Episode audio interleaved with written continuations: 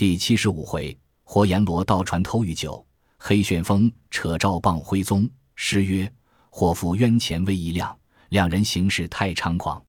受奸案底黄风酒，纵恶名私采凤章。爽口误多中作疾，快心事过必为殃。据阴城虚谬，到此翻为傀儡场。”话说陈宗善领了诏书，回到府中收拾起身，多有人来作贺。太尉此行，一为国家干事，二为百姓分忧，军民除害。梁山坡以忠义为主，只待朝廷招安。太尉可这些甜言美语加以抚恤，留此清明，以传万代。正话间，只见太师府干人来请，说道：“太师相邀太尉说话。”陈宗善上轿，直到新宋门大街太师府前下轿。干人只引进节堂内书院中。见了太师，侧边坐下，茶汤已罢。蔡太师问道：“听得天子差你去梁山泊招安，特请你来说之。到那里不要失了朝廷纲纪，乱了国家法度。你曾闻《论语》有云：‘行疾有耻，始于四方，不辱君命，可谓时矣。’”陈太尉道：“宗善尽之，承太师指教。”蔡京又道：“我叫这个干人跟随你去，他多省的法度。”怕你见不到处，就与你提拨。陈太尉道：“深感恩相厚意。”辞了太师，引着干人离了相府，上轿回家。方才歇定，门吏来报：高殿帅下马。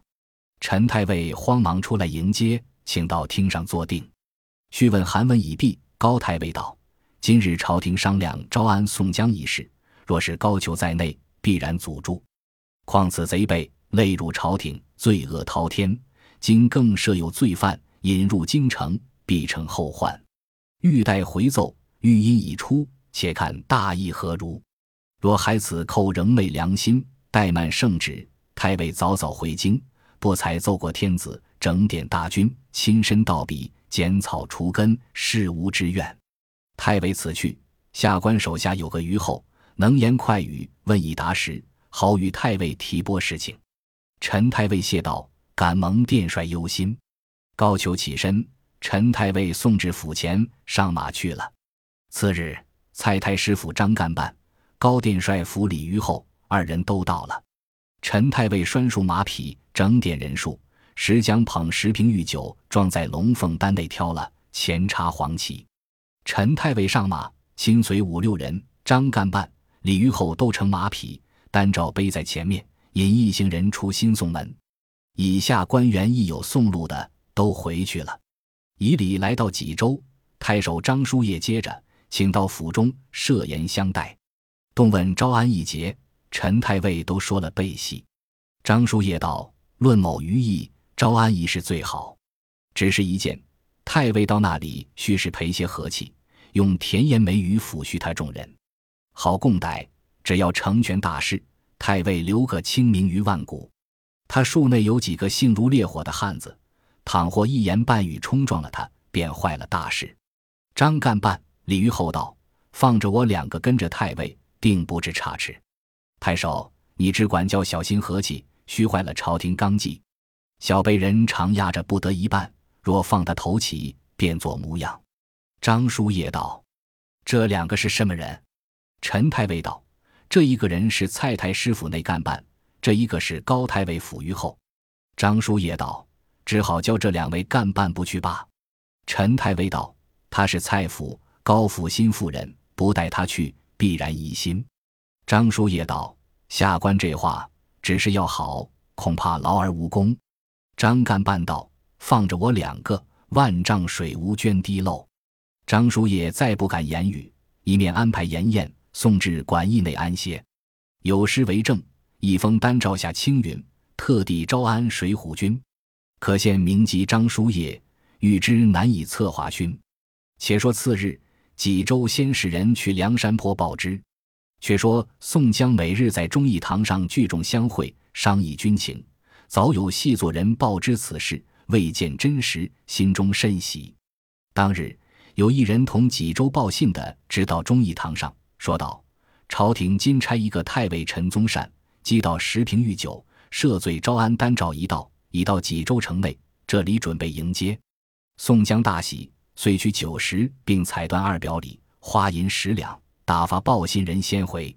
宋江与众人道：“我们受了招安，得为国家臣子，不枉吃了许多时磨难，今日方成正果。”吴用说道：“论吴某的意，这番必然招安不成。纵使招安，也看得俺们如草芥。等着司引将大军来，倒教他这些毒手，杀得他人亡马道，梦里也怕。那十方受招安，才有些气度。”宋江道：“你们若如此说时，虚坏了忠义二字。”林冲道：“朝廷中贵官来时，有多少装妖？中间未必是好事。”关胜便道：“诏书上必然写着歇虎下的言语来惊我们。”徐宁又道：“来的人必然是高太尉门下。”宋江道：“你们都休要疑心，且只顾安排接诏。先令宋清、曹正准备筵席，为柴进都管提调，务要十分齐整，铺设下太尉木次。”列五色卷缎，堂上堂下搭彩悬花。先是裴宣、萧让、吕方、郭盛玉前下山，离二十里扶道迎接。水军头领准备大船傍岸。吴用传令：那们尽依我行，不如此行不得。且说萧让引着三个随行，带引五六人，并无寸铁，将着酒果，在二十里外迎接。陈太尉当日在途中，张干办。李虞后不乘马匹，在马前步行，背后从人何止三二百。济州的军官约有十数骑，前面摆列导引人马，龙凤丹内挑担御酒，骑马的背着赵霞。济州老子前后也有五六十人，都要去梁山坡内，指望觅个小富贵。萧让、裴宣、吕方、郭盛在半路上接着，都俯伏跪在道傍迎接。那张干半边问道。你那宋江大肆谁？皇帝诏敕到来，如何不亲自来接？甚是欺君！你这伙本是该死的人，怎受得朝廷招安？请太尉回去。萧让、裴宣、吕方、郭盛俯伏在地，请罪道：自来朝廷不曾有招到寨，未见真实。宋江与大小头领都在金沙滩迎接，万望太尉暂息雷霆之怒。只要与国家成全好事，庶免则个。李虞后便道：“不成全好事，也不愁你这伙贼飞上天去了。有诗为证：被锦生禅自古然，小人凡事不以先。九天恩与今宣布，抚育招安为实权。当时吕方、郭盛道：是何言语？只如此轻看人？萧让、裴宣只得恳请他，捧去酒果。”又不肯吃，众人相随来到水边。梁山坡已摆着三只战船在彼，一只装载马匹，一只装裴宣等一干人，一直请太尉下船，并随从一应人等。先把诏书、御酒放在船头上。那只船正是活阎罗阮小七监督。当日阮小七坐在船梢上，分拨二十余个军舰照船，一家带一口腰刀。陈太尉初下船时，昂昂而已。旁若无人，坐在中间。阮小七招呼众人把船照动，两边水手齐唱起歌来。李虞后便骂道：“村驴，贵人在此，全无忌惮。”那水手那里睬他，只顾唱歌。李虞后拿起藤条来打，两边水手众人并无惧色。有几个围头的回话道：“我们自唱歌，干你甚事？”李虞后道：“杀不尽的反贼，怎敢回我话？”便把藤条去打，两边水手都跳在水里去了。阮小七在梢上说道：“直这般打我水手下水里去了，这船如何得去？”只见上流头两只快船下来接。原来阮小七预先积下两舱水，见后头来船相近，阮小七便去拔了楔子，叫一声船漏了，谁早滚上舱里来，急叫救时，船里有一尺多水，那两只船帮将拢来。众人急救陈太尉过船去，个人且把船只顾摇开，那里来顾御酒诏书。两只快船先行去了。阮小七叫上水手来，舀了舱里水，把展布都是抹了，却叫水手道：“你且多一瓶御酒过来，我先尝一尝滋味。”一个水手便去担中取一瓶酒出来，解了封头，递与阮小七。阮小七接过来，闻得喷鼻馨香。阮小七道：“只怕有毒，我且做个不着，先尝些个。”也无碗瓢，和平便虾，一饮而尽。阮小七吃了一瓶，道：“有些滋味。”一瓶那里即是，再取一瓶来，又一饮而尽，吃的口花，一连吃了四瓶。阮小七道：“怎的好？”水手道：“船梢头有一桶白酒在那里。”阮小七道：“与我取舀水的瓢来，我都教你们倒口。”将那六瓶御酒都分与水手众人吃了，却装上十瓶村老水白酒，还把元丰投付了，再放在龙凤丹内，飞也似摇着船来。赶到金沙滩，却好上岸。宋江等都在那里迎接，香花灯烛，鸣金擂鼓，并山寨里村乐一齐都响。将御酒摆在桌子上，每一桌另四个人抬。赵叔也在一个桌子上抬着。陈太尉上岸，宋江等接着那头便拜。宋江道：“文面小吏，罪恶弥天，屈辱贵人到此，接待不及，望其恕罪。”李虞后道。太尉是朝廷大贵人，大臣来招安你们，非同小可。如何把这等漏船，差那不小事的村贼成驾，险些儿误了大贵人性命？宋江道：“我这里有的是好船，怎敢把漏船来在贵人？”张干办道：“太尉衣襟上物自失了，你如何要来？”宋江背后五虎将紧随定，不离左右，又有八票骑将簇拥前后。见这李虞后。张干办在宋江前面指手画脚，你来我去，都有心要杀这厮，只是碍着宋江一个，不敢下手。当日宋江请太尉上轿，开读诏书四五次才请得上轿，牵过两匹马来与张干办、李虞后骑。这两个男女不知身已多大，装傻臭妖。宋江央急得上马行了，令众人大吹大擂，迎上三关来。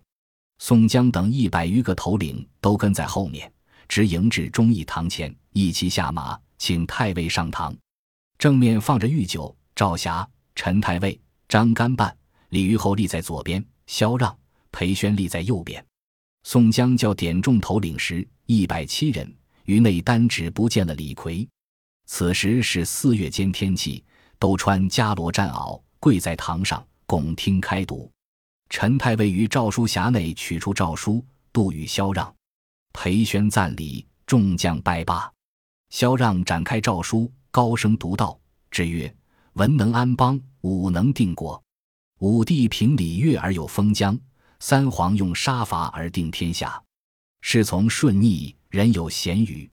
朕承祖宗之大业，开日月之光辉，普天率土，罔不臣服。今为宋江等辈。”笑聚山林，结鲁俊义。本欲用张天讨，诚恐劳我生民。今察太尉陈宗善前来招安。诏书到日，即将应有钱粮、军器、马匹、船只，木下纳官，拆毁巢穴，率领赴京，原免本罪。倘或仍昧良心，违例诏制，天兵依制，条陈不留，故兹诏事，享宜窒息。宣和三年孟夏四月，日照事，萧让却才读罢，宋江以下皆有怒色。只见黑旋风李逵从梁上跳江下来，就萧让手里夺过诏书，扯得粉碎，便来揪住陈太尉，拽拳便打。此时宋江、卢俊义大横身抱住，哪里肯放他下手？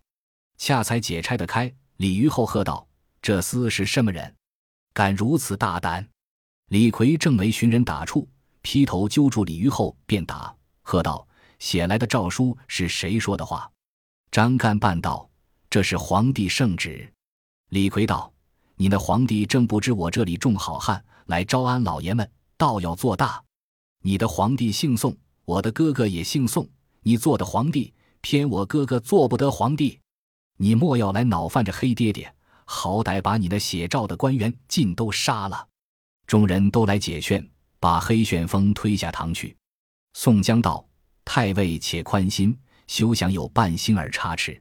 且取御酒教众人沾恩。”随即取过一副嵌宝金花钟，令裴宣取一瓶御酒，倾在饮酒海内看时，却是村老白酒；再将酒瓶都打开，倾在酒海内，却是一般的淡泊村老。众人见了，尽都骇然，一个个都走下堂去了。鲁智深提着铁禅杖，高声叫骂：“入娘搓鸟，推沙是欺负人！把水酒做御酒来哄俺们吃！”赤发鬼刘唐也挺着破刀杀上来，行者武松撤出双截刀，眉遮蓝目红，九纹龙史进一齐发作，六个水军头领都骂下关去了。宋江见不是话，横身在里面拦当，急传将令，叫叫马护送太尉下山休教商贩。此时四下大小头领一大半闹僵起来，宋江、卢俊义只得亲身上马。将太尉并开召一干人数护送下三关，再拜服罪。非宋江等无心归降，实是草诏的官员不知我梁山坡里弯曲。若以数据善言抚恤，我等尽忠报国，万死无怨。太尉若回得朝廷，善言则个。急急送过渡口，这一干人吓得屁滚尿流，飞奔济州去了。有诗为证：太尉承宣出地乡。未招忠义欲归降，背身辱国难成事，反被无端骂一场。却说宋江回到忠义堂上，在聚众头领筵席。宋江道：“虽是朝廷诏旨不明，你们众人也忒性早。”吴用道：“哥哥你休执迷，招安须自有日。如何怪得众弟兄们发怒？朝廷推不将人为念。如今闲话都打叠起，兄长且传将令。”马军拴束马匹，步军安排军器，水军整顿船只，早晚必有大军前来征讨。一两阵杀得他人亡马道，片甲不回，梦着也怕。那时却在商量。众人道：“军师言之极当。”是日散席，各归本帐。且说陈太尉回到济州，把梁山坡开召一事诉与张叔夜。张叔夜道：“敢是你们多说甚言语来？”陈太尉道：“我几曾敢发一言？”张叔夜道：“既是如此，枉费了心力，坏了事情。”太尉急急回京，奏知圣上，事不宜迟。陈太尉、张干办、李虞后一行人从星夜回京来，见了蔡太师，被说梁山坡贼寇扯诏毁谤一节。蔡京听了，大怒道：“这伙草寇，安敢如此无礼？堂堂宋朝天下！”如何教你这伙横行？陈太尉哭道：“若不是太师福音，小官粉骨碎身在梁山坡，今日死里逃生，再见恩相。”太师随即叫请同枢密高杨二太尉都来相府商议军情重事。无片时，都请到太师府白虎堂内。众官坐下，蔡太师交换过张干办、李虞后，被说梁山坡扯诏毁谤一事。杨太尉道：“这伙贼徒如何主张招安他？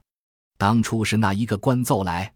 高太尉道：“那日我若在朝内，必然阻住，如何肯行此事？”童书密道：“鼠窃狗盗之徒何足虑哉？区区不才，亲引一支军马，刻时定日，扫清水泊而回。”众官道：“来日奏闻。”当下都散。次日早朝。众官都在御阶伺候，只见殿上静鞭三下响，文武两班齐，三呼万岁，君臣礼毕。蔡太师出班，将此事上奏天子。天子大怒，问道：“当日谁奏寡人主张招安？”侍臣给侍中奏道：“此日是御史大夫崔敬所言。”天子叫拿崔敬送大理寺问罪。天子又问蔡京道。此贼为害多时，差何人可以收缴？蔡太师奏道：“非以重兵，不能收服；以臣于意，必得枢密院官亲率大军前去剿捕，可以克日取胜。”天子叫宣书密使童贯问道：“卿肯领兵收捕梁山坡草寇？”童贯跪下奏曰：“古人有云，孝当竭力，忠则尽命。臣愿效犬马之劳。”以除心腹之患，高俅、杨戬一皆保举。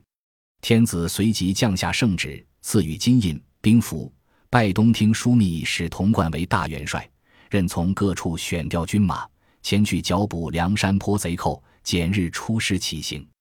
不是童贯引大军来，有份叫千千铁骑布满山川，万万战船平铺绿水。正是只凭飞虎三千骑，卷起貔貅百万兵。毕竟童贯领了大军，怎地出师？且听下回分解。本集播放完毕，感谢您的收听，喜欢请订阅加关注，主页有更多精彩内容。